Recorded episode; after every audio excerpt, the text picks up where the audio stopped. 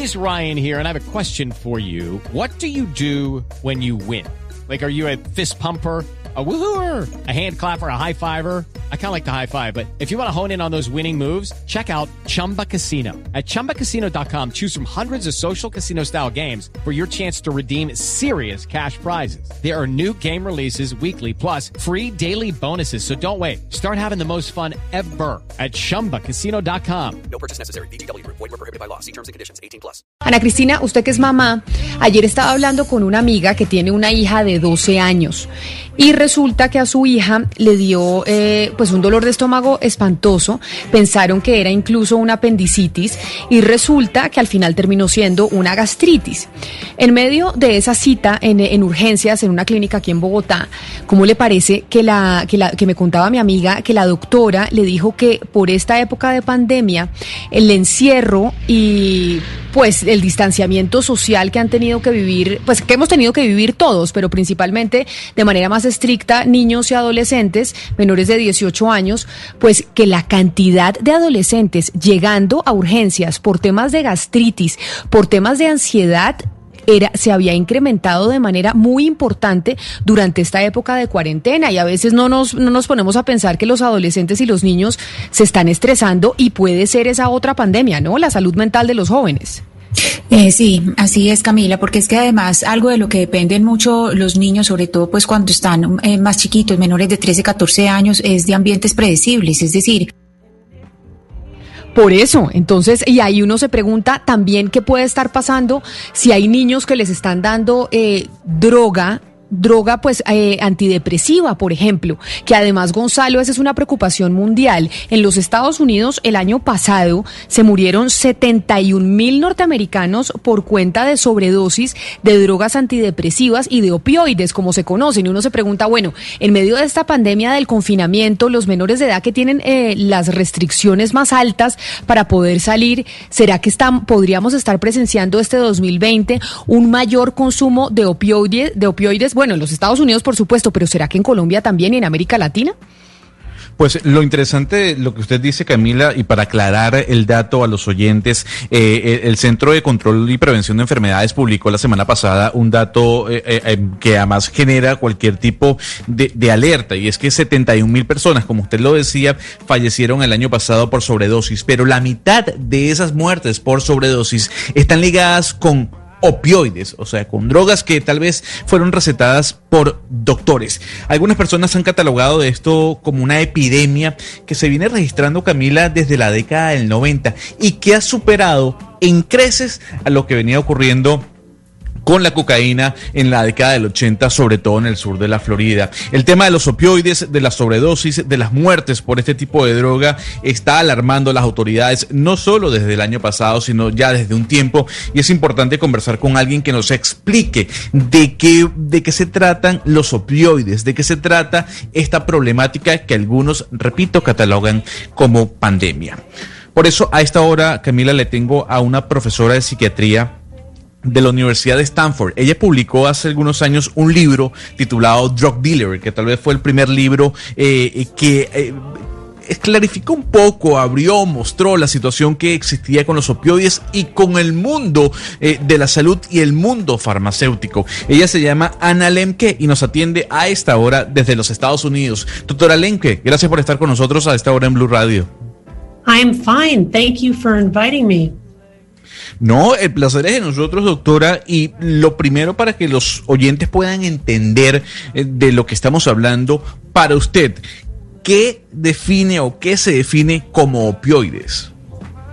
So, opioids are any molecule that binds to the opioid receptor. And the receptors are the places in our brain where chemicals bind in order to cause neurons to turn on or turn off. Sebastián eh, Nora, que siempre nos ayuda con la traducción, permítanos, señora Lem, ¿qué, nos dice eh, la profesora de psiquiatría sobre cómo podríamos definir qué es un opioide? Pues Camila, para la doctora, los opioides son sencillamente cualquier molécula que se une al receptor de, los opioides ¿Y qué son los receptores? Pues responde que eh, pues son los lugares que cada uno tiene en el cerebro en donde los químicos se mezclan para activar o apagar las neuronas. Pero, profesora Lemke, como lo decíamos al principio y lo mencionábamos, se conoció que el número de muertes por sobredosis en los Estados Unidos llegó a un punto jamás visto y la mitad de esas muertes ocurrieron por el abuso de estas drogas, de los opioides, que son recetadas por médicos psiquiatras. ¿Qué responsabilidad tienen los médicos y el sistema de salud de su país sobre lo que está ocurriendo? Well, the current opioid epidemic in the United States has been going on for at least three decades. It started in the 1990s when doctors started prescribing opioids more often for pain, especially for minor pain and especially for chronic pain. And the increased prescribing among doctors directly led to the increased number of deaths and the rising rates of opioid addiction in this country. So the responsibility of doctors is twofold. Number one, to prescribe fewer opioids, because one of the biggest risk factors for getting addicted to opioids is simple exposure to the drug. And then the second responsibility is to treat people with addiction in the medical system. So in the United States, we have a great medical infrastructure for things like cancer and heart disease, but we don't have a very good infrastructure to treat the disease of addiction. Camila, pues eh, según la doctora, esta epidemia preocupante de opioides en los Estados Unidos ha venido observando por lo menos en las últimas tres décadas. Empezó en los 90 cuando muchos médicos empezaron a prescribir opioides para tratar el dolor. Si usted tenía dolor, se lo, se lo prescribían. Y el aumento de esas prescripciones entre los doctores pues fue una causa importante del aumento de las tasas de muerte y las adicciones. Y dice que la responsabilidad de los doctores es total, porque estar expuesto a la droga es un factor de adicción. Y la segunda gran responsabilidad, Camila, es cómo se trata a las personas adictas dentro del sistema de salud. Pues eh, hay, dice ella, hay una gran, gran infraestructura para atender a pacientes con cáncer y otras enfermedades, pero no hay una buena infraestructura para atender a personas adictas a opioides. Hay que recordar, Sebastián, que estamos conversando con Ana Lem, que ella es profesora de psiquiatría de Stanford, eh, escribió un libro maravilloso llamado Drug Dealer, fue una de las primeras personas, eh, doctoras, que señaló a las farmacéuticas eh, en cuanto a su complicidad con toda esta epidemia de los opioides. Y sobre las farmacéuticas, le quiero preguntar, doctora, ¿son los grandes cómplices las farmacéuticas de este mercado legal de drogas? Para usted, ¿qué implicaciones tienen las farmacéuticas sobre la situación que está viviendo Estados Unidos? So, the opioid pharmaceutical industry was a major factor in the development of this opioid epidemic.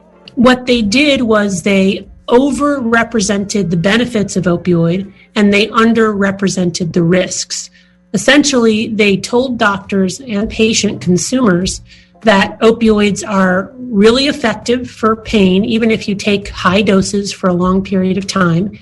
And the truth is that although opioids are very good short term for sudden onset acute pain, uh, they're not a good treatment long term for pain and can even make pain worse. One in four patients who gets an opioid from a doctor for a pain condition will go on to develop some kind of opioid use problem or opioid addiction. Gonzalo, pues la señora Lemke nos cuenta que la industria farmacéutica de opioides pues es un gran factor que explica la epidemia. Lo que hicieron fue sobrerepresentar los beneficios de los opioides y por el otro lado subrepresentaron los riesgos.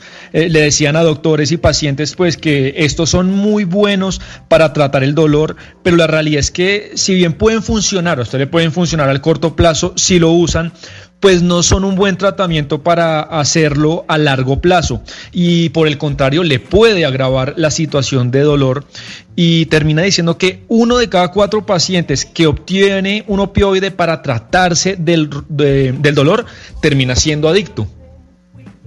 Profesora Lemke, ¿es cierto que en este momento las sobredosis por opioides en Estados Unidos están afectando más a comunidades afroamericanas y latinas que a los blancos?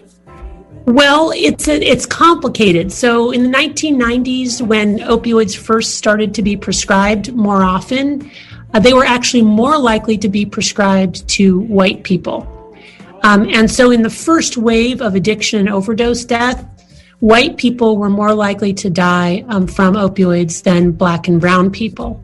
As the epidemic has continued and, and, and evolved into the second and third waves of the epidemic, um, which have involved heroin and illicit fentanyl, um, more black and brown people have become addicted and are dying from opioids um, or are dying at higher rates than white people. Lo que ha sucedido, Valeria, es que en los 90, cuando los opioides pues empezaron a ser prescritos, era mucho más común que se le, prescribí, eh, se le prescribiera a personas blancas. En esa primera ola de adicción murió mucha más gente blanca pero a medida que la epidemia pues ha crecido y según la doctora apareció una segunda, una tercera ola en la que ya, por ejemplo, aparece la heroína y el fentanilo, pues más personas negras y de color eh, empezaron a morir. Ahora muchas más personas negras mueren comparado con los blancos. Eh, pero doctora Lem, que quedémonos ahí en el fentanilo y expliquémosles a los oyentes qué es el fentanilo y por qué es el opioide que más muertes está produciendo. So, fentanyl is an opioid that is entirely manufactured in a laboratory.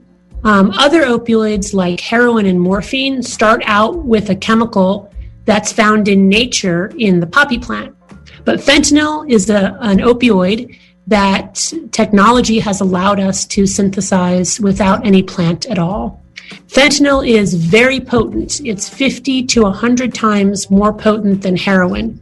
And for that reason, a very little bit um, can lead to a very strong response.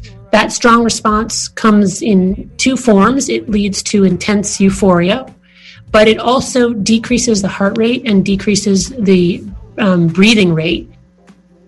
Ana Cristina, el, fentanilo es un opioide que es completamente hecho, manufacturado en un laboratorio.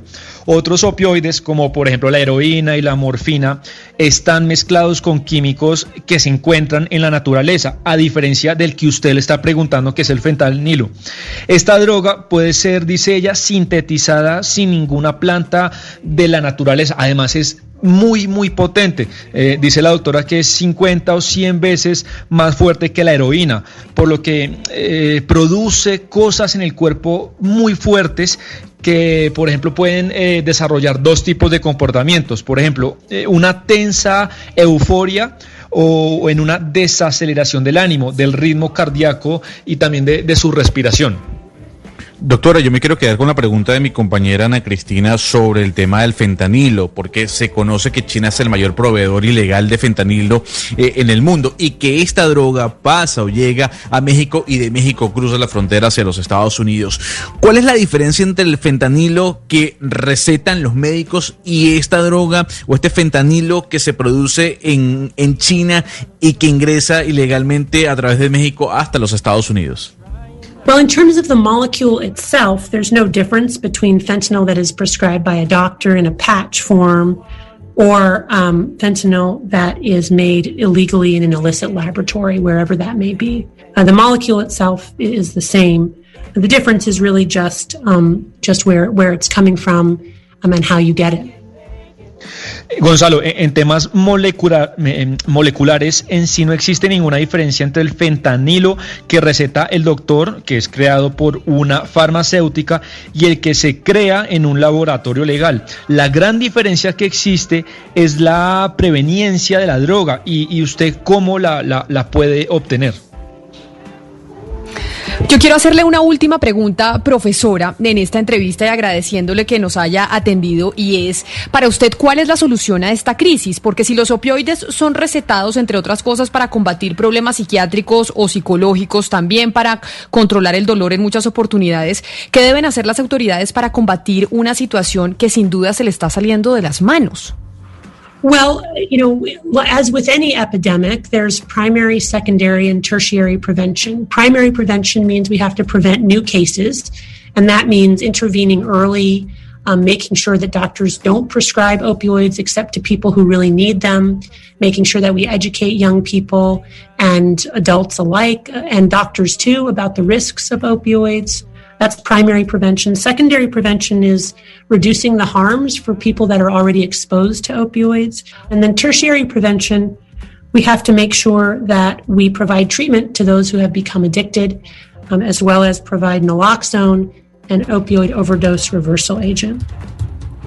Pues antes de, de, traducir, Sebastián, permítame despedir a la profesora Ana Lemke, profesora eh, de Psiquiatría y Ciencias del Comportamiento en la, en la, Universidad de Stanford en California. Profesora Ana Lemke, mil gracias por habernos atendido hoy aquí en Mañanas Blue. Un placer haber hablado con usted y todo un privilegio. Well, that's great. I'm glad I could be of help. Good luck with your show. Muchas gracias. ¿Qué nos dijo Sebastián al final sobre cuál sería eh, la solución a este problema que se está saliendo de las manos?